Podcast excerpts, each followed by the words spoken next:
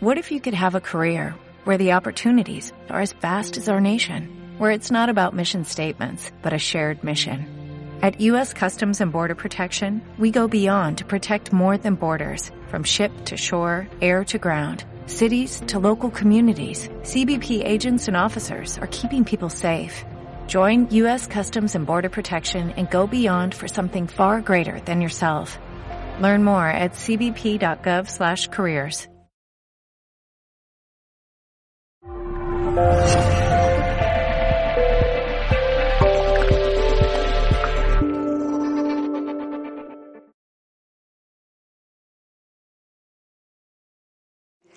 Muy bien, pues, pues vamos a empezar esta ponencia.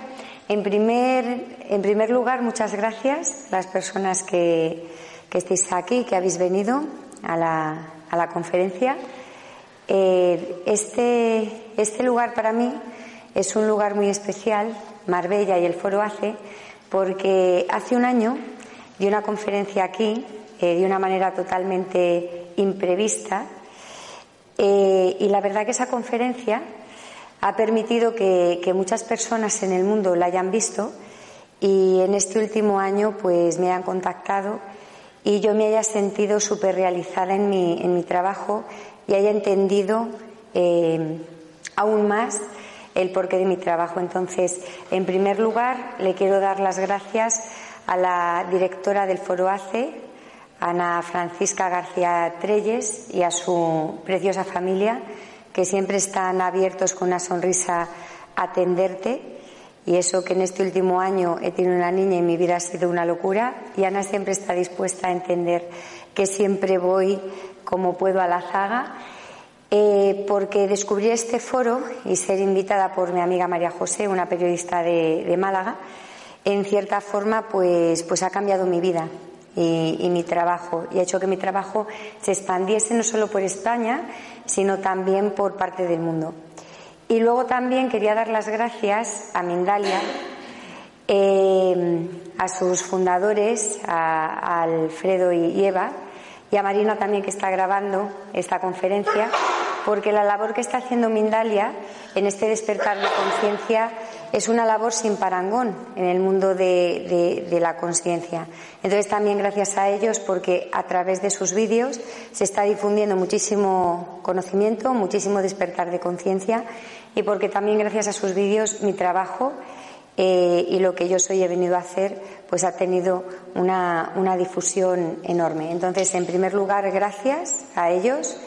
Eh, para mí, vuelvo a repetir, es un, eh, lugar muy especial, este del Foro ACE Marbella, que también estoy aquí como de, no digo casualidad porque no existen, pero también este año llegar ha sido como un poco odisea, pero aquí estoy encantada porque además sentí que tenía que venir, que estar aquí y porque representa en mi vida un hito muy importante. Yo además el año pasado estaba aquí embarazadísima, este año ya estoy con mi niña, que anda por ahí también dando vueltas. Y entonces para mí es un lugar que tengo muchísimo cariño y especial cariño. Y sea cual sea mi trayectoria de aquí en adelante, ¿no? que va en expansión, pues nunca se me podrá olvidar el origen a nivel divulgativo, a nivel de comunicaciones que fue aquí en este foro. Entonces siento mucha gratitud por todo lo que ha ocurrido en mi vida en un año, que ha sido muchísimo despliegue y muchísimo crecimiento, tanto a nivel profesional como también a nivel personal.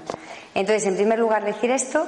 Y luego sobre mí, pues yo me llamo Teresa Elegido, eh, me dedico, soy numeróloga, cabalista, soy psíquica, trabajo también mucho con energía y estoy aquí porque la vida me trajo aquí. Literalmente yo me dedicaba a otras cosas, eh, era abogada, empecé jueces después de unos años de ejercicio y entonces, bueno, pues recibí unos mensajes a través de un familiar fallecido. Esto lo cuento en algunos lugares, en algunos vídeos, que era vidente medio un sanador y que ayudaría a morir a la gente. Y aunque leí el tarot y sueño cosas que pasan desde niña, y siempre mi vida ha sido un poco rara, o diferente en muchos sentidos, hasta el punto que mucha gente antes de dedicarme a todo esto, y ahora no sé, porque cada vez mi mundo es más un mundo de conciencia, pero mucha gente me decía, tú me estás tomando el pelo, Teresa, ¿tú eres así de verdad? ¿Tu vida es así de verdad o tú me estás tomando el pelo? Entonces, mi vida siempre ha sido un poco peculiar, ¿no? Porque la vida te va preparando para lo que vienes a hacer. Em, Y como digo, o sea, eh, entré en todo este mundo porque la vida así me lo mostró, así me lo marcó. No tenía ni idea cómo se hacía eso de ser vidente medio un sanador, ayudar a morir a la gente. Aún a día de hoy no tengo ni idea cómo se ayuda a morir a la gente.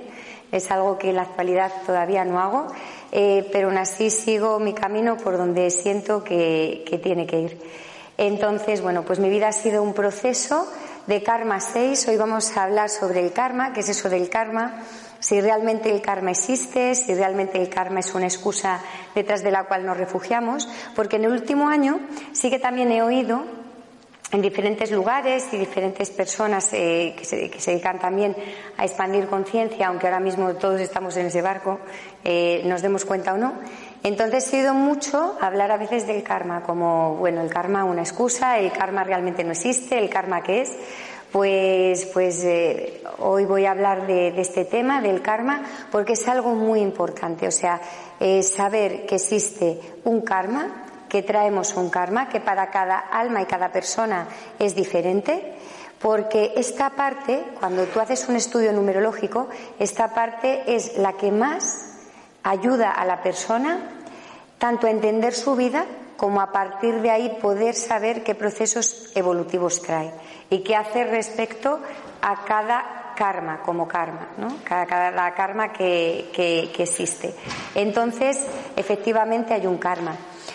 Hay algo que, me plantea hacer antes de, empezar esta parte de numerología kármica.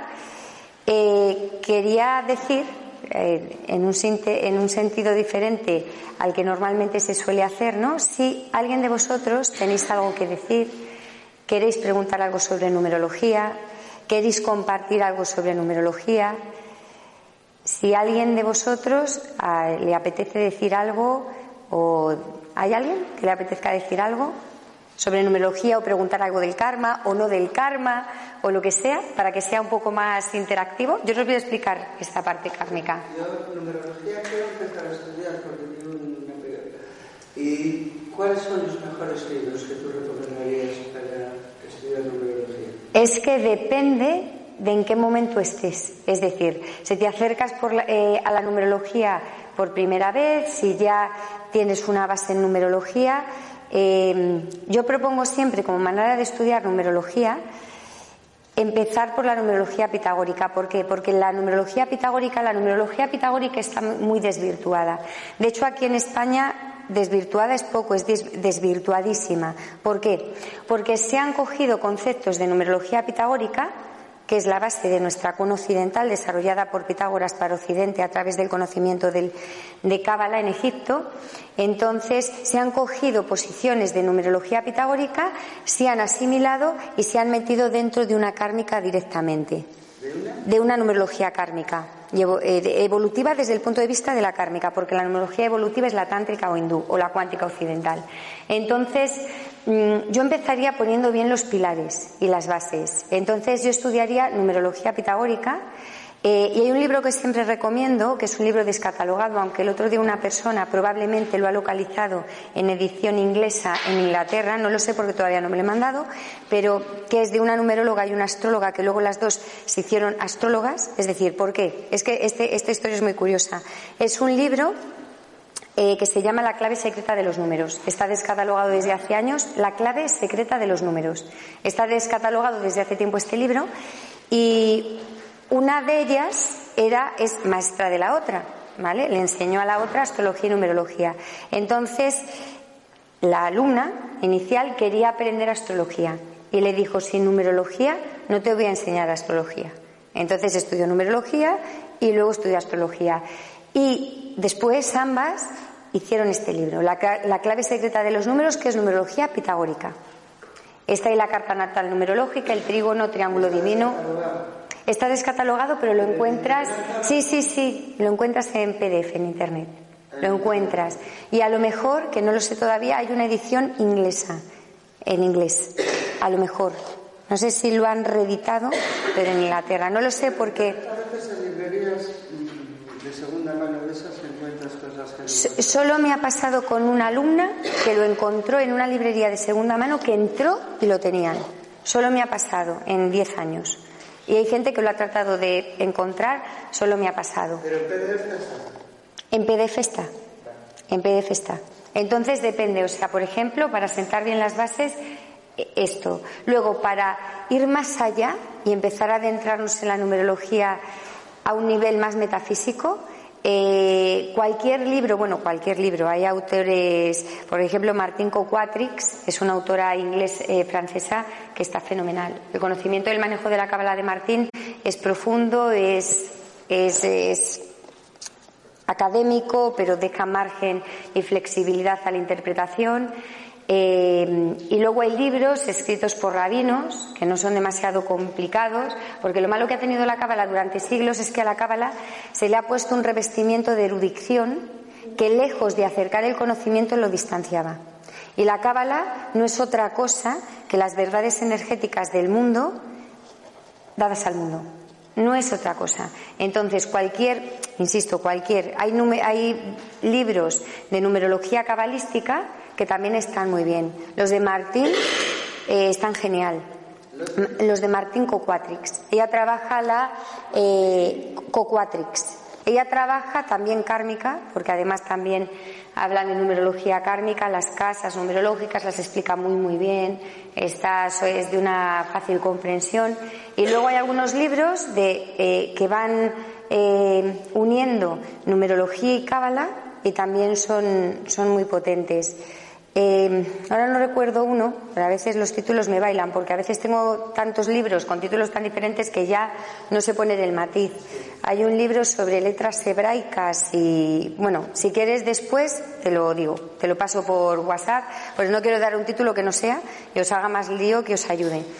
¿Vale? Entonces, eh, esos, esos libros para empezar a sentar los cimientos, numerología pitagórica, numerología cabalística, que van tocando también la kármica. La kármica es pitagórica también, ¿eh? es desarrollada por el propio Pitágoras. Pero hay que diferenciar lo que son las bases de la numerología de lo que es la numerología kármica, que es dar un paso más allá. Lo que se ha hecho a veces en una coctelera, se ha mezclado todo y se han unido posiciones de numerología kármica a posiciones de numerología pitagórica que realmente tiene que ver, porque viene de la misma fuente, digamos así, en progresión, al ver el estudio de una persona. Pero a veces se ha hecho ahí un pequeño lío y nos hemos saltado la pitagórica así. Entonces eso es importante. ¿Por qué? Porque en numerología, aunque todo lo reducimos a una sola vibración de un solo dígito, eh, veréis que yo hablo mucho más de vibraciones que de números porque para mí todo es energía. Entonces, aunque es cierto que de, Pitágoras heredamos y ese es su gran aporte respecto a la cábala hebrea y por eso la numerología surge como sistema de numerología en Occidente, Pitágoras reduce todo a vibración de un solo dígito, cosa que la cábala hace, pero después de contemplar el número como número cabalístico. Entonces, ¿qué significa esto? Que es cierto que tenemos unas vibraciones numerológicas reducidas siempre a una vibración de un solo dígito, salvo que nos encontremos números maestros o pilares, que son los números de dos dígitos o más, ¿vale? Que son números maestros. Es decir, en nuestra numerología pitagórica básica, la base, vamos a trabajar con vibraciones de uno y dos dígitos. Pero es importante en la formación que sepamos que un número que, vibra en un 4, el que sea, eh, es un número que nos viene por un 13, que nos viene por un 31, que nos viene por un 4, es que cambia mucho, o sea, necesitamos saber toda esa información y esa nos la da la numerología pitagórica. ¿Vale? Porque a veces la base no la ponemos bien, además de una forma muy reduccionista, con lo cual perdemos, o sea, contenido. Sí, sí, sí, sí. Esto viene por Pitágoras, pero tenemos diferentes formas de leer esa fecha. Tenemos Camino de Vida en Cábala, eso no lo voy a explicar hoy porque hay conferencias, yo si quieres después te, las paso, donde explico esto, para poderme centrar en la kármica. Y es una buenísima pregunta, todas las preguntas lo son, pero esta pregunta es, es una buenísima pregunta porque desde aquí vienen muchas confusiones. La gente dice, pero ¿cómo trabajo con la fecha? ¿En doble dígito? ¿Día, mes o año? Eh, ¿Dígitos completos? ¿Dígito a dígito? ¿Esto cómo es? Se trabaja de todas las formas. Es ver, eh, de hecho, para mí un numerólogo que, trabaje como tal debe trabajar con todo. Numerología siempre que sigamos eh, la propia sinergia del sistema, el que el sistema además te va, te va mm, trazando una lógica. El propio sistema de la numerología. Entonces, debemos ver todas las posiciones, todas. Por eso cuando, por ejemplo, decimos yo soy, ¿vale? Yo soy, que primero, siempre lo digo, no es, está bien dicho este yo soy, yo tengo que llegar a vibrar. El trayectoria de la vida, elección de la vida, sendero natal, depende en qué estemos trabajando, cuando trabajamos con la fecha, es lo que el alma tiene que llegar a vibrar. Y para poder llegar a vibrarlo, vamos a tener que pasar por los procesos evolutivos que marca nuestra numerología kármica. Aunque incluso tú, tu alma se traiga un 29-11 a vibrar aquí, un maestro 11 por un 29, eh, perfecto, a lo mejor tú en tu natalicio tienes un 11 y hay muchas cosas de la vibración 11 que son inherentes a tu forma de ser desde que naces. Entonces, estupendo, pero el tuyo es un 29-11, marcado o vibrado desde los procesos evolutivos de tu numerología kármica. Por eso nunca hay dos planes iguales ni parecidos, bueno, algunos parecidos sí, o sea, a veces sí que encuentras estudios que vas haciendo una amalgama y dices, uy, ¿cómo se parecen estos dos perfiles, no? Pero no hay dos estudios iguales y es mucho más que la fecha. Y hay que saber interpretar bien esa fecha, a la luz de todo lo demás en la numerología. Y ahí está la numerología kármica, porque es vibrar eso, pero con el proceso evolutivo que te lleva a cumplir y a desarrollar eh, tu numerología kármica.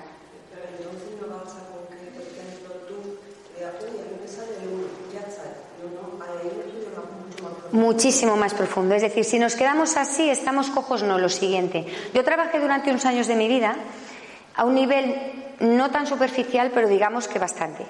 O sea, cuando conocí la cábala, y ya conocía kármica, ¿eh? que también eso fue un avance total, pero cuando conocí la cábala, dije, uy, uy, uy, Digo, a quién se nos escapan muchas cosas. Entonces, ahí sí que tienes lo que es el estudio de una persona, la personalidad, lo que vibra. La persona está hecha conforme una estructura psicológica, emocional y bioenergética. Nada de lo que vivimos es casual. Nada. Ni la familia donde encarnamos, ni nuestra psique, ni nuestra forma de sentir, nada absolutamente es casual. Nada. Queda al azar. Luego tú tienes una gestión sobre tu propia vida. Tú eliges cumplir tu plan, desarrollarte, evolucionar, crecer, estancarte. Lo eliges y a veces piensas que no puedes, que no sabes cómo, ¿no? Aunque el universo siempre nos está dando señales y mensajes por doquier. Pero vamos, en, en todo caso, un estudio de numerología te explica completamente tu vida, tu proceso evolutivo, quién eres y qué vienes a hacer aquí, por qué camino.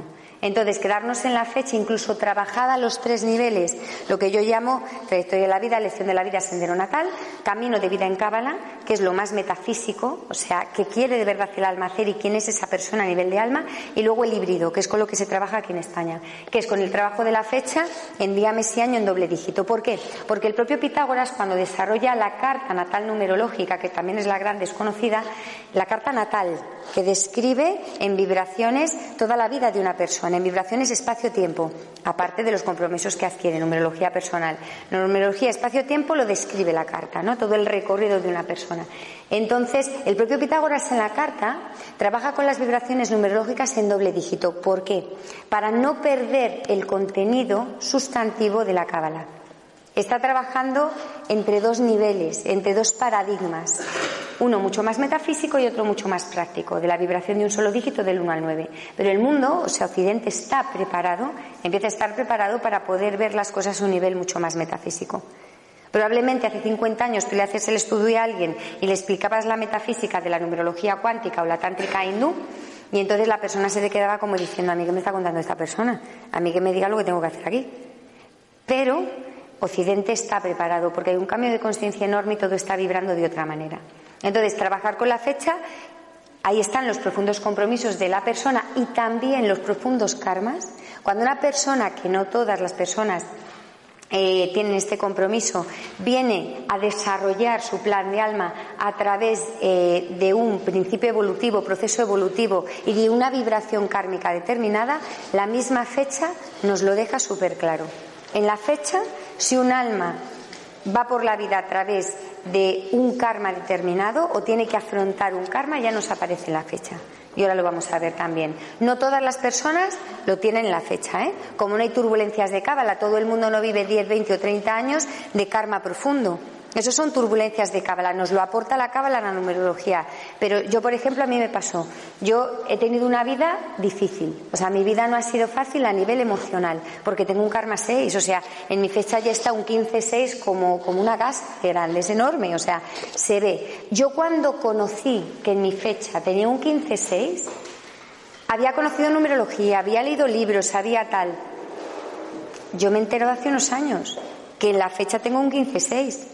Entonces, por eso digo que numerología, todo lo que venga a nuestra vida, bienvenido sea.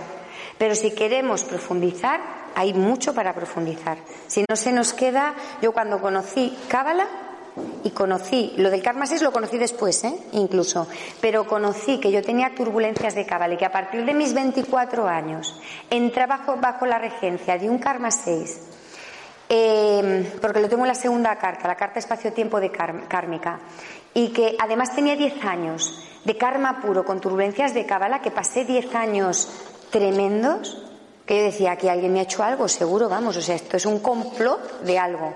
Entonces comprendí Comprendí y efectivamente esos 10 años lo perdí todo a nivel material, económico, a nivel emocional, todo murió para mi universo y claro, yo tengo temas kármicos es en, el karma 6 y luego en la casa 8 en numerología que es un vacío kármico. Entonces, claro, fue ahí y dije, la numerología es mucho más y existe un plan, un plan por edades, un plan con fechas, un planazo. Por eso yo soy una apasionada de la numerología. Si alguien me llama y me pide consulta como psíquica eh, para trabajarse algo a nivel energético, yo siempre le hago a la persona su plan de alma. Siempre. Porque a mí me ha ayudado mucho conocerlo. Fue el marco de mi vida. Y yo no tra bueno, no, yo ya trabajaba con la gente, sí, cuando conocí la cábala, sí, sí, sí, totalmente. O sea, pero pasé muchos años oscuras, muchísimos, incluso después de empezar a trabajar con gente a oscuras hasta que conocí la cábala hebrea, el trabajo con el árbol de la vida. Y entonces la numerología tomó luz. O sea, era otra cosa, es otro brillo, es otro, es otro poder ir más allá. Por eso hay mucha gente que se pasa a consultas de numerología, de astrología, de evidencia y tal. Dice, sí, pero ¿por qué? ¿Por qué me pasa esto a mí? Yo me encontré en el foro de, de Gijón hace unos meses con una chica que ya llevaba muchos años de consultas, mucho tal, ¿no? Y, me, y, es más, a mi consulta vino de rebote por algo, ¿no? No me acuerdo si se anuló otra consulta y tal. Y venía súper cabreada. Venía que decía, bueno, yo me siento aquí porque me han dicho que venga y tal, ¿no? Dice, pero a mí no me vuelvas a decir que todo me ve bien. Dice, no me lo vuelvas a decir. Y no me vuelvas a decir que será trabajo mío, que yo tal. Dice, mire, esto no me lo vuelvas a decir. Está muy cabreada y tal. Y entonces, claro, yo le hago su numerología, cuatro casas vacías en la carta numerológica, ¿vale? Cuatro temazos kármicos. Luego me encontré el otro día una persona que tiene cinco, pero hasta ese momento ella, em, que se, sí, cuando, que no tiene elemento. Cuando una casa está vacía, ¿Vale? Ahora lo vamos a explicar todo esto para que lo podáis ver con vuestro propio nombre. Cuando una casa está vacía no tiene elemento. No tenemos ninguna vibración en nuestro nombre que sea esa vibración de un solo dígito del 1 al 9. O sea, que no tiene número. Que no tiene ningún número. Eso es. O sea, ponemos un cerito. ¿Qué es una casa vacía? Vale, ahora lo vemos. Una, una gran pregunta, ahora lo vemos. No hemos entrado ahí. O sea, esto es lo que tiene soltar preguntas, que es genial, porque así se va sembrando también el, caldo de cultivo y así participáis también. Entonces, ¿vamos a ver el karma de cada persona? Sí, vamos a ver vuestro karma. ¿Vale? Los temas kármicos, a grosso modo. Luego eso, luego eso se profundiza, ¿vale? Pero para que podáis detectar si hay temas kármicos en vuestra vida. Aún así puede haberlos, pero un nivel más light. Es decir, si hay temazos kármicos de esto que dices, este tema a mí me persigue, pues cuando algo te persigue, está ahí y te persigue, te juro que te persigue. Entonces, cuando hay gente que dice, bueno, al karma es que se le eche la culpa al karma. El karma existe, pero el karma no es una faena, no es una putada, aunque tú lo sientes como una putada. ¿eh? Yo a día de hoy conozco mi karma, sé cómo trabajarlo, pero cuando te toca enfrentarlo en lo que la vida te pide como crecimiento, yo hay días que no tengo ni idea cómo hacerlo. O sea, no sé si es apretando, aflojando y digo, ay Dios mío. O sea, y he recorrido cosas y he evolucionado de ciertas cosas, pero el siguiente peldaño, cuando es un tema kármico, ese para ti O para mí. A lo mejor yo es que. Por eso me, han- me he puesto un karma 6, porque el karma 6 es de. Antes has dicho 10 años, ¿no son Sí. No, o sea, en turbulencias de cábala son nueve años, perdón, diez años. Son diez años por cada ce- cero final de la fecha de nacimiento. Cero final en día, en mes o en año. Si es en año es solo el final. Si alguien nace en el 2000, no tiene tres ceritos, no son diez. Por cada cero hay diez años de turbulencia. ¿Vale? Entonces, hay personas que tienen, por ejemplo, una persona que nazca el 10 de octubre del 2000, ahí tiene 30 años de turbulencias desde su edad de transformación. O sea, si es el 20 del 10 del 2010. Ta- También, siempre que haya un cero final. Cada cero final son 10 años de trabajo evolutivo a full, donde el alma dice, ahí voy a por todas, ahí, venga, yo esto, no, vamos, me lo liquido, no, aprendo, dejo que la vida me enseñe, sí, son años, son años duros, son años muy duros. Así que son años, también es cierto que las almas que están encarnando a partir del 2012 y de 2000 vienen también con otra resonancia evolutiva, o sea, vienen ya de otra manera, vienen de otra manera. Pero, sí, normal. Eh, claro, o sea, han pasado todo el peldaño evolutivo. Toda la gente que nace en 2000 o 2000 y están en el peldaño evolutivo del 2000 y vienen con otra resonancia. Es otra. Es una resonancia que está mucho más fuera de la polaridad. No digo totalmente, hay personas que, que han dicho están fuera de la polaridad. Yo no diría tanto que fuera de la polaridad. Es el quinto cuerpo vibratorio del ser humano y donde empieza la experiencia mística para el ser humano. Yo no diría tanto. Sí, sí, la polaridad, el ser humano experimenta la polaridad hasta el quinto cuerpo vibratorio. En el quinto cuerpo vibratorio es cuando el ser humano se dilata hasta este quinto cuerpo, empieza la experiencia en la no polaridad. Por ejemplo, ahora está pasando ¿Polaridad como dualidad? Dualidad es lo mismo, dualidad, o sea, sentimientos de amor-odio, amo y vamos, me cago en todo, o sea, eh, el amor humano es un amor dual, efectivamente. El amor místico, el amor que ama todo, es un amor en la unidad. Entonces, el, ser humano todo tiene una explicación energética, todo es física teórica. Entonces, el ser humano, cuando va vibrando cada vez más alto, se va expandiendo en su estructura energética. ¿Vale? Además de que su jara, que es el centro vital del ser humano, enraiza con mucha más profundidad y se ensancha mucho más. Entonces tenemos un espacio energético, un empoderamiento vital. Entonces, si tú vas evolucionando, ese empoderamiento es más profundo y más ancho. Y solo eres tú el que se lo permite o no. Depende de tu evolución, de tu vibración. Entonces, el ser humano, según va creciendo y ahora este cambio de energía nos está dilatando, por eso hay mucha gente que ahora está canalizando. O sea, todo ser humano es un psíquico en potencia, es un canal, pero tiene que estar dilatado hasta cierto punto en el causal mental o psíquico, que es el cuarto cuerpo de energía. Con el cambio evolutivo, eh, hay mucha gente que de repente está oyendo voces, está sintiendo cosas, está teniendo premoniciones, incluso puede leer la mente a alguien. Es por esa capacidad innata del ser humano de ser psíquico. Si el ser humano sigue avanzando, puede dar saltos al quinto cuerpo. En el quinto cuerpo hay un estado de gracia, hay un estado de unión, de amor, te desbordas, lloras de amor, de no sé si os ha pasado alguna vez, pero es probable que os pase os vaya a pasar por cómo está vibrando todo. Entonces, cuando ya te dilatas en todo el quinto, que no tengo ni idea porque a mí no me ha pasado, es decir, yo sigo estando en la polaridad, hay días que bendigo todo y hay días que me, vamos, que me da una rabia, entonces no lo sé, pero cuando te dilatas en el quinto cuerpo vibratorio, debe ser que no hay vuelta atrás, ahí te iluminas cuando te dilatas. Osho el místico eh, habló de la estructura energética del ser humano increíble a través de una serie de libros que están editados en español, algunos de ellos, y que están fenomenal, sobre estructura energética humana. O sea, yo recomiendo el libro de chakras y el libro de el jara. De Osho os recomiendo chakras, el libro del jara y el jara kundalini y los siete cuerpos vibratorios, que es otro que han editado en español un poco más tarde. Jara. Uno es el libro del jara. Otro es chakras, que habla de los siete cuerpos. Eh, que luego tiene una correspondencia con cada chakra mayor. Y luego hay otro, el último que han editado, que es eh, que es kundalini, el jara, jara, kundalini y los siete cuerpos vibratorios. Son tres libros diferentes. Sí, uno es el libro del Jara, otro el de chakras y otro el de Kundalini, siete cuerpos y el Jara. ¿Vale? Un tesoro a nivel de, de- de- de ene- de energética, de, de estructura energética. Son de Osho, los tres. Son conferencias que él dio y luego las agruparon. Él se iluminó siendo muy joven y vio todo el proceso de iluminación. No, yo te quería preguntar otra cosa. Sí. Tengo dos niños, yo creo que los dos tienen lo de la turbulencia esa, porque es el 7 del 10 del 2007. ¿Vale? El 7 del 10, uno la tiene, en el 10 tiene 10 años de turbulencia. Y el otro, el, el 20 del 10 del 2010.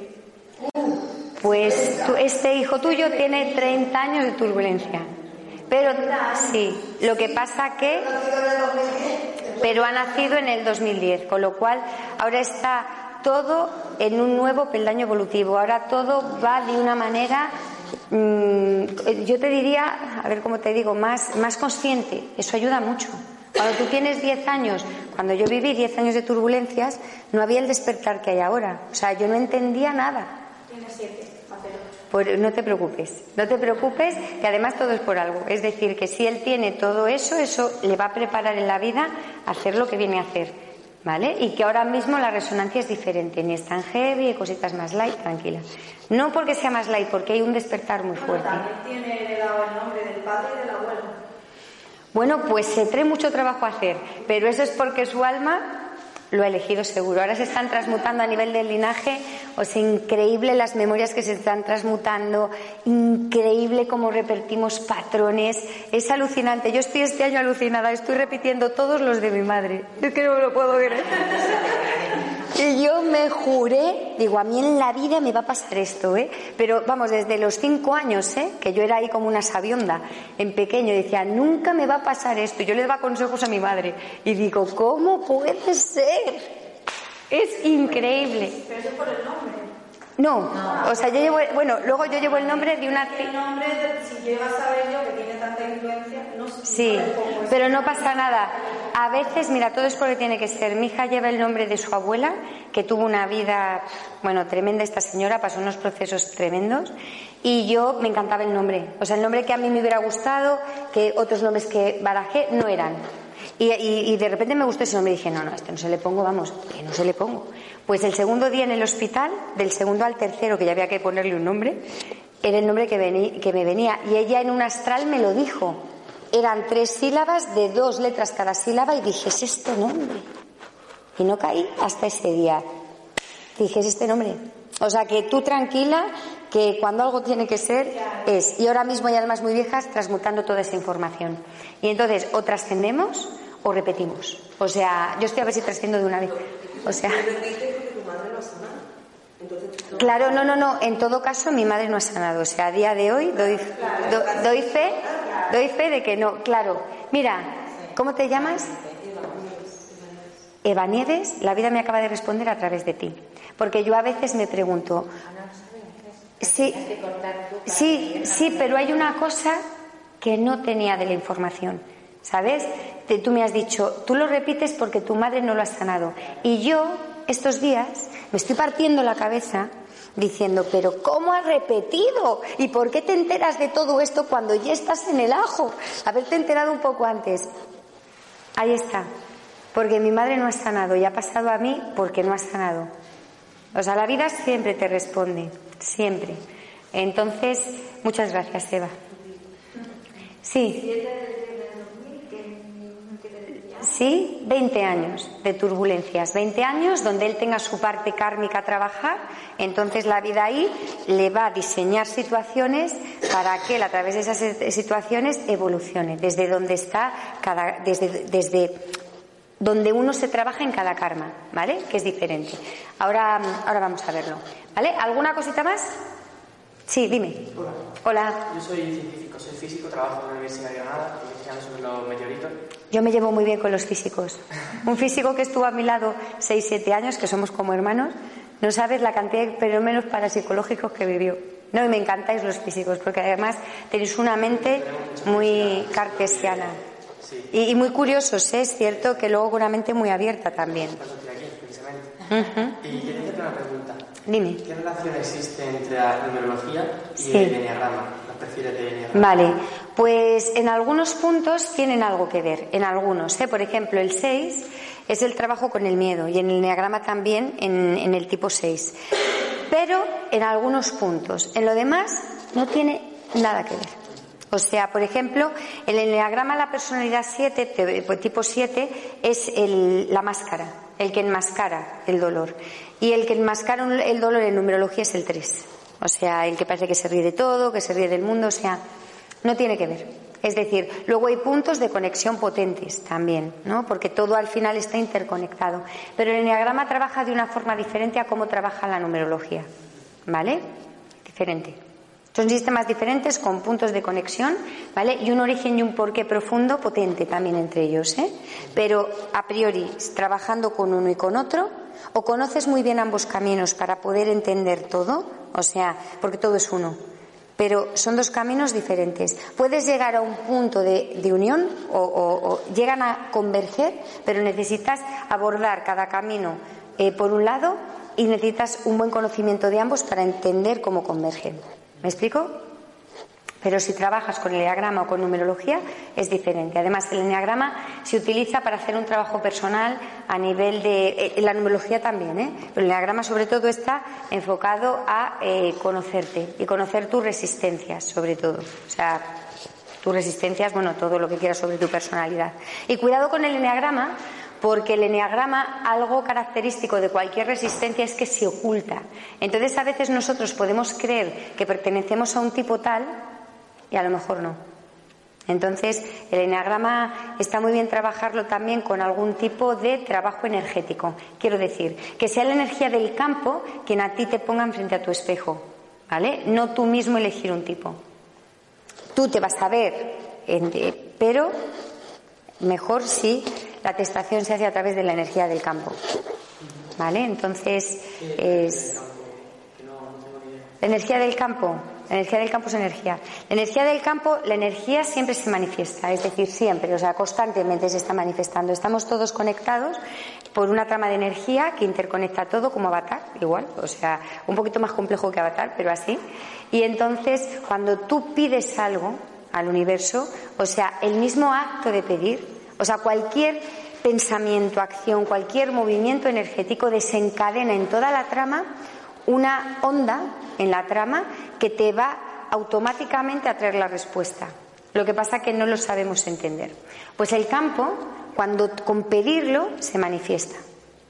Hay muchas formas con trabajar, de trabajar con la energía del campo. Una de ellas, de las más conocidas, es constelar una situación.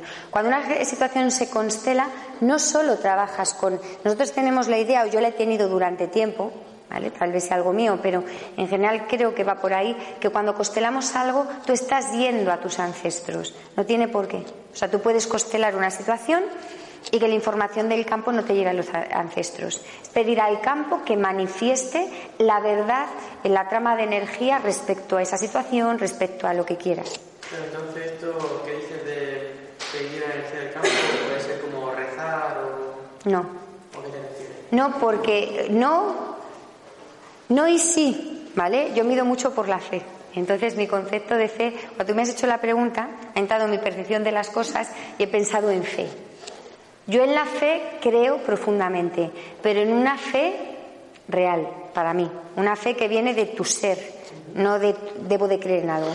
Entonces, Sí, la pregunta que tú me haces, si yo saco esa percepción mía, ¿vale? Sí. Cuando tú pides algo, cuando tú rezas algo, cuando tratando de buscar una respuesta, pues es lo mismo que cuando tú rezas. O sea, pides que algo se te manifieste o pides que algo se coloque. Generalmente lo pides como tú quieres y como tú quieres normalmente no es lo mejor para ti.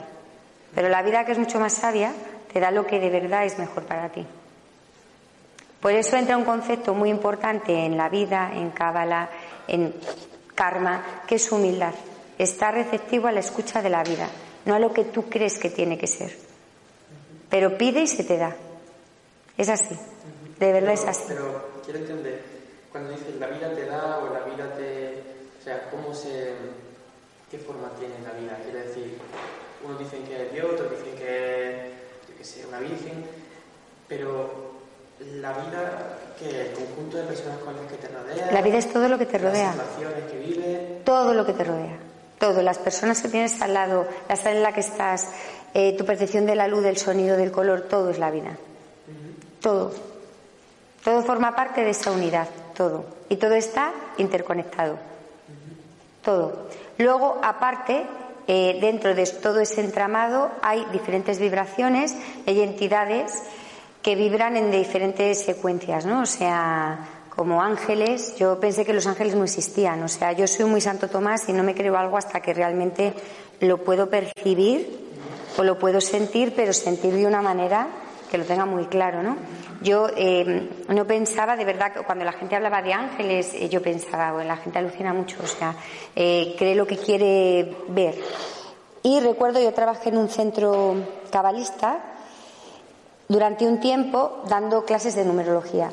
Entonces el director, cuando el, primer día que grabamos en online, porque yo daba clases presencial y el presencial se, se grababa y se hacía en online.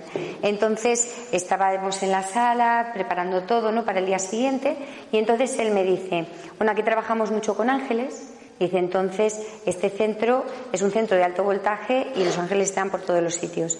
Y yo pensé, bueno, yo tengo una parte desconfiada, ¿vale? Una parte de Santo Tomás, aunque confío profundamente en la vida, ¿eh? me, ha enseñado a confiar.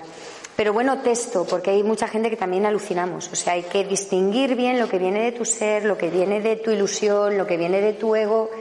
Entonces, bueno, yo llego allí por la mañana y entonces habían venido una madre y una hija, que luego la hija me dio un montón de mensajes para mi vida, o sea, lo que es la vida.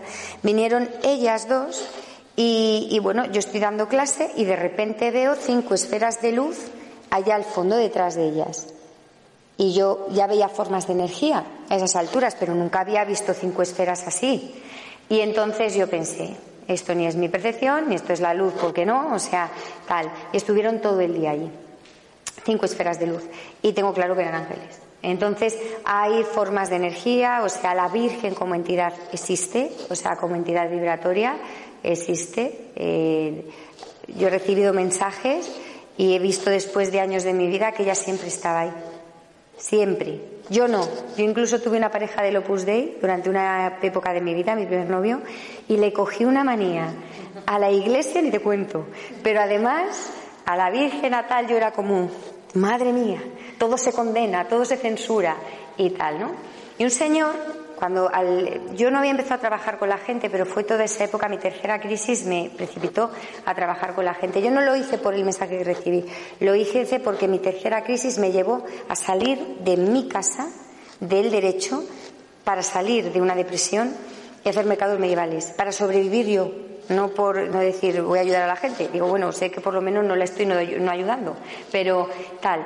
Y y, ahí, o sea, me di cuenta de que, de que existían manos que te van dirigiendo, o sea, está clarísimo. Y este señor, que me lo conocí en esta época, me dijo, este señor era un gran psíquico, este señor, y me dice, ¿cómo has podido girar la cara a la Virgen en lo cabreada que estabas cuando ella siempre te ha estado cuidando? Cuando, cuando estás bajo el manto de protección de la Virgen. Yo volví a pensar, este señor flipa, pero yo me planteaba, ¿y cómo sabe esto este señor? No se lo había contado jamás a nadie. O sea, en Valladolid había una iglesia que está la Virgen expuesta como en una vitrina. Entonces yo estaba tan cabreada que pasaba y hacía todo esto, este mundo de, que, que, prohíbe todo, el sexo y la culpa y tal, y yo tan enamorada, o eso me pensaba, tan enamorada, yo quería hacer el amor con mi novio, estaba súper enamorada. O eso pensaba yo, o sea, entonces era, fue una lucha enorme. Y entonces, eh, efectivamente, es decir, todo eso existe. Eso existe. 100%. Nunca he dejado de creer en ella. O sea, yo estaba cabreada. Nunca he dejado de creer en ella. O sea, en mi primer colegio había una estatua de madera de la Virgen y yo cuando me ponía delante en los bancos teniendo cinco años, o sea, yo me sentía profundamente protegida. Y años después volví solo a ver a esa Virgen. La Virgen, la Madre de Jesús. Y esa Virgen es la Madre de lo femenino. O sea, me da igual si es la Virgen, entre comillas, o sea, si es una energía o deidad femenina, lo femenino, en un sentido vibratorio, pero la Virgen como tal, o sea, la Virgen como tal, como entidad vibratoria, existe, lo tengo muy claro. ¿Tú, has leído el concilio de? No he leído el concilio, lo que sé en el concilio, pero sí sé que en el concilio de Nicea se eh, asentaron todas las verdades teológicas de la Iglesia, de la iglesia católica. O sea, eso sí lo sé. Y que muchas cosas se decidieron allí, como dar a, Dios, a Jesús naturaleza de hombre, de Dios, de semidios. Eso sí lo sé. Pero por encima de todo eso, es decir, por encima de la Iglesia como institución, está la energía de lo crístico. Y estamos en un momento donde la energía de lo crístico está saliendo por todos los lados, donde la energía de un Señor. ¿Realmente tú crees? O sea, yo Creo de verdad. Existe eh, la energía femenina positiva, que le puedes llamar virgen, pero realmente en el concilio de Nicea, que es Constantino quien, quien- quien dirige ese concilio, Todo eso lo sé. Y es un problema político, no es un problema religioso. Entonces, eh, realmente él era mitria- mitríaco, o sea, creía en el dios Mitra. Y el 90% de las tradiciones que nosotros tenemos de la Madre Virgen el día 25 de diciembre y tal, vienen porque las impuso Constantino. Sí, sí, sí, sí, eso, eso lo sé y sé que es algo que el hombre dio forma. ¿Estamos hablando de la Virgen Madre de Jesús o de la Virgen Madre de Mitra? ¿De Esta- cuál? es- yo, yo estoy hablando de la Virgen, como tenemos asumido nosotros a la Virgen Madre de Jesús, pero de esta Virgen Madre de Jesús, de lo que nos han contado, a la Virgen que conecta con todas las deidades y con todas las vibraciones femeninas, o sea, ese es de la Virgen que yo estoy hablando, que está por encima de la creencia, que está por encima de si la Virgen fue virgen, no fue virgen, o sea, sino por todo lo femenino. O sea, es que Isis, Isis Sí, sí, sí, sí, sí, me da igual. Me da igual. Por eso te he preguntado, ¿justo la Madre de Jesús o, o cualquier- Ju- Justo la Madre de Jesús, yo cuando pienso en la Virgen pienso mucho más en la Virgen. Eh, por ejemplo, la Cábala también trabaja mucho con este concepto. eh, Que no tiene por qué ser virgen. o sea, que no tiene por qué ser virgen. O sea, que la Virgen fuera virgen, es decir, si la Virgen era virgen, menuda faena. Es decir, porque si la Virgen tenía que ser virgen es una negación de este plano como este plano malo, ¿no? Ni el sexo malo. O sea, yo en eso no creo para nada. Es decir, la Virgen como entidad femenina que cuida, que protege, que acompaña, que nutre. Sí, sí, sí, genérica. No, no, no, no tiene por qué ser la Virgen. Para mí es la Virgen dentro de una energía crística. Pero la parte femenina que envuelve todo, o sea, totalmente. Eso es. Porque todo es uno, es decir, escindir o diferentes vírgenes, da igual. ¿Me, me explico? Pero que yo, además, la Virgen, en el sentido como nosotros la vemos y tal, es la que más se ha acercado a mí, como figura de lo femenino. Pero que la Virgen no es lo que nos han contado, eso lo tengo claro. Ni que Jesús de Nazaret es lo que nos han contado, eso también lo tengo claro. Y que hay una energía crística, porque aquí viene un señor, en- y otros muchos señores, ¿eh? Uy, señoras, Buda, Krishna, y que la energía que dejó ese señor, que dos mil años después el mundo sigue hablando de él, y que cuando uno piensa en Jesús de Nazaret solo puede embargarse de amor, o sea, ese señor aquí dejó algo. Es decir, todo lo que rodeó a ese Señor y la vida de ese Señor. Y en ese despertar de conciencia, la energía de lo crístico está en todo. No quiero decir que sea ni mucho menos ni el único camino, ni, para nada, porque todo tiene una unidad conjunta. Pero ese legado de lo crístico y lo crístico como algo que te lleva al amor universal, a ese estado de amor en Dios, eso está, vamos, por todos los lados. Me encuentro un montón. Voy a conocer, me llama una señora, sanadora de no sé qué. La gente cuando le hago una reconexión ve a Cristo. Viene otra persona. No, porque claro, porque yo recibí un mensaje de Cristo en sueños, hay un despertar increíble de todo lo crístico. Increíble. Pero lo crístico entendido dentro de un amor universal. Porque para ti, Cualquier cosa que tenga una cosa distinta y un espíritu distinto, Dice, pues debe ser Jesucristo. Porque lo pone, porque la mente todavía lo pone en algún grado, hasta que llegue esa conexión con el todo. Por ejemplo, la, gente- la gente que tiene... Es como cuando hablan de las energías, y entonces uno dice, no, el Reiki, Yusi, la reconexión energía. Y yo digo, pues ser energía será. No, es lo mismo, es lo mismo. No- Es lo no mismo. Tal. es lo mismo. Y el concepto, y el concepto de, de virgen o deidad o de lo femenino también es lo mismo. Pero también hay que tener la mente abierta, quiero decir. Eh, igual que ahora hay un gran despertar, y ese gran despertar nos lleva a descubrir el mundo de la energía, que todo es energía, ¿vale? Es así. Eh, también eh, hay que tener, a ver cómo digo, un respeto a las personas que perciben un amor universal a través de ciertos arquetipos, quiero decir. O sea, unificar todo sin que nada reduzca, ¿vale? Sin que era virgen, no era virgen, era la virgen. ¿Me explico? Entonces, aunar todo en ese despertar y llevarlo a la fuente y al origen que está en todo, ¿vale? Bueno, hemos llegado hasta aquí, así que con todo esta energía crística, sí. Dime. Eh, has comentado que a través de la numerología podemos saber cuál es nuestra misión de vida. Sí. Sí, sí. Y también el camino. Y el camino para hacerlo, por supuesto. El camino para hacerlo es saber por qué camino y con, con- a través de qué evolución. Es decir, el alma siempre se marca un camino evolutivo. Siempre. Porque el alma, eso me lo dijo a mí el otro día una señora en una consulta toda seria, que que, y que me dijo, tú sabes que estamos aquí para trabajar, ¿no? Y dije, hombre, también para pasarlo bien. Y dice, sí, dice, pero aquí venimos a trabajar y a evolucionar. Y es verdad, o sea, venimos a trabajar, a evolucionar y a disfrutar del mundo y de este estadio. aprender, a evolucionar y a disfrutar de este estadio de materia también. Es muy importante también entender eso. Parece ser que lo que vivimos aquí no se experimenta desde otros planos de conciencia, desde otros planos de energía. Estar encarnados aquí también es un privilegio, aunque también como dice Brian Weiss en, en algunos de sus libros, ¿no? De lo que él ha ido recibiendo, es el único estadio donde se experimenta sufrimiento. Eso lo llega a decir él, que se lo dicen los maestros. No sé si es así, pero desde luego que aquí a veces se sufre. Y eso también es parte de transitar este estadio de materia.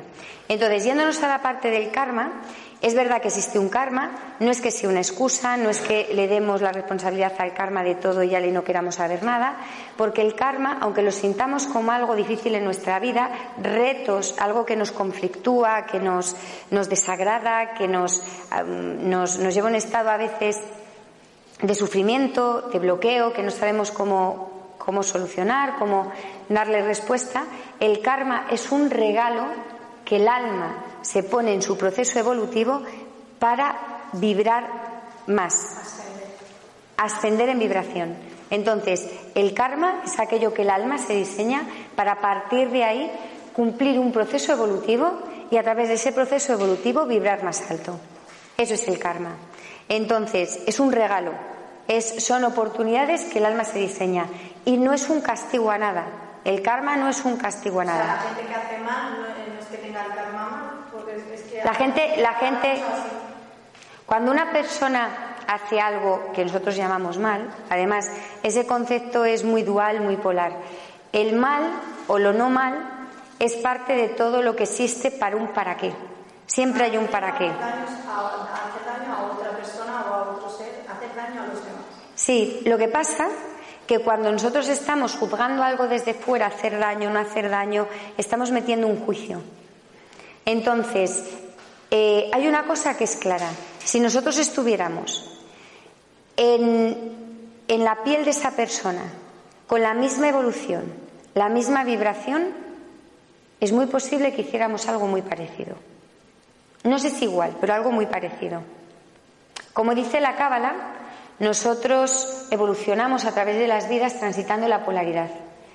Yo de otras vidas no recuerdo en esta, pero de que en esta vida yo he evolucionado transitando la polaridad, eso doy fe.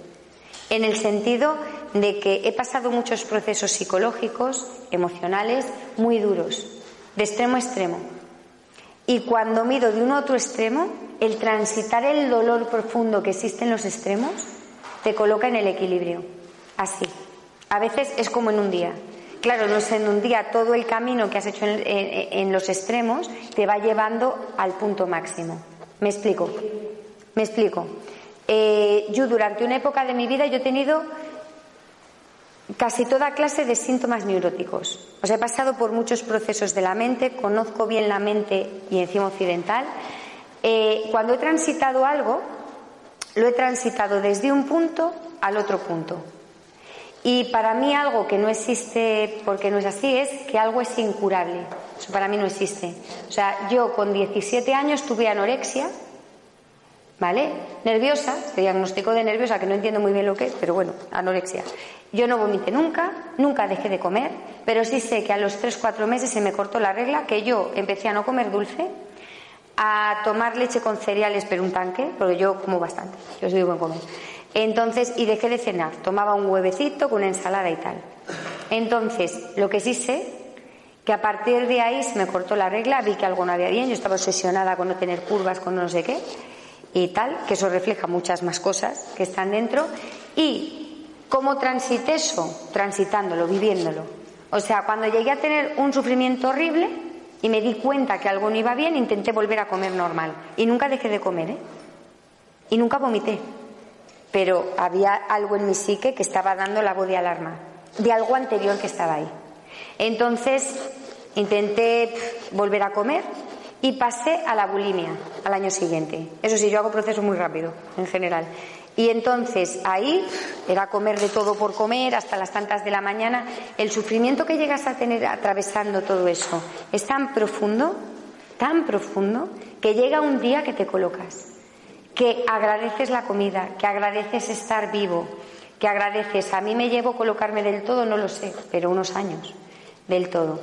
Entonces, cuando tú vives los extremos de las cosas, si te permites crecer, si te permites que lo que te está pasando, vivirlo, afrontarlo, darlo la cara, no sepultar, no engañarte, si odias, odias, si temes, temes, si tal, lo siento, pero es así. Lo que estás atravesando es lo que hay. Cuando te permites atravesar todo eso y darle una salida constructiva, o la salida que tengas en ese momento y afrontarlo y mirarlo cara a cara, llega un momento que no te queda otra que, que transmutar. O sea, llega un momento. O sea, es tanto el sufrimiento, es tanto el- la polaridad, te hace sufrir. El centro te da equilibrio y te saca de ahí. Entonces, siempre es así. Incurables, curables desde el interior. Incurable es una palabra. Curable desde el interior. ¿Me, me quieres decir lo que significa incurable? Sí, incurable es curable. Qué bonito, ¿no? O sea, me hablas de la palabra, de lo que. palabra incurable. Perfecto. O sea, Yo lo, a mí me pareció súper... precioso. Precioso. No hay nada incurable, no hay nada imposible, nunca nada. O sea, nunca. O sea, y podemos co-crear. Eso también es otra cosa que tengo clara. Entonces, cuando juzgamos algo, lo estás juzgando desde ti. Pero tú. Sí, te está haciendo daño a ti. Sí, pero ocurre una cosa, cuidado. Si eso está llegando a tu vida es porque tú lo estás atrayendo. Y eso en tu vida tiene un para qué muy claro, aunque tú no lo sepas ver. Yo pasé muchos años por el Karma 6 pensando que lo que pasaba en mi vida era producto de los demás. O de los, o de los otros. Yo también. Entonces no te quejes. Si tú ayudas a los demás, si ayudas a los demás, aunque te hagan hasta daño, no te quejes. ¿Por qué te quejas? Pero no me estoy quejando a ellos, te lo estoy diciendo a ti, te lo estoy compartiendo, por qué. Te estás quejando. Es lo mismo. ¿Vale? El 6 es la vibración, eh, no te contesto porque vamos a hablar de ello, ¿vale? Me meto con el tema de karma. El 6 es la vibración del servicio. El que de verdad sirve es el 9, no el 6. El 6 tiene una vocación tremenda de servicio. ¿Por qué hablo del 6? Porque el 6 es uno de los karmas o el karma más potente que hay, ¿vale? Porque un karma 6 es bastante complicado. Entonces, el 6 piensa que sirve, que tiene muy buen corazón, que no digo que no, ¿eh? Ni que tenga una profunda vocación de servicio. Pero el 6 todavía está en una mendicidad emocional. Es un mendigo.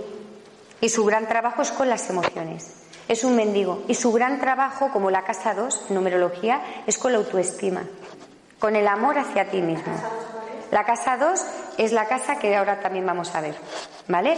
En numerología podéis empezar a diseñar una carta que es la carta de casas numerológicas. Tiene que ver con nuestra estructura psicológica, emocional y bioenergética y también con los temas kármicos que nos tenemos a trabajar en una vida a un nivel de fondo. ¿Vale? La carta de casas numerológicas. Podéis hacerlo dibujando como en una cuadrícula eh, casas, o sea, un 1 barrita, 2 barrita. Ponéis una línea recta hasta el 9, del 1 al 9. 1 barrita, 2 barrita, 3 barrita, ¿vale? Como una cuadrícula. Podéis hacerlo así. Aquí no, no cambio esto, ¿vale? Para que tengamos aquí la vibración de las letras.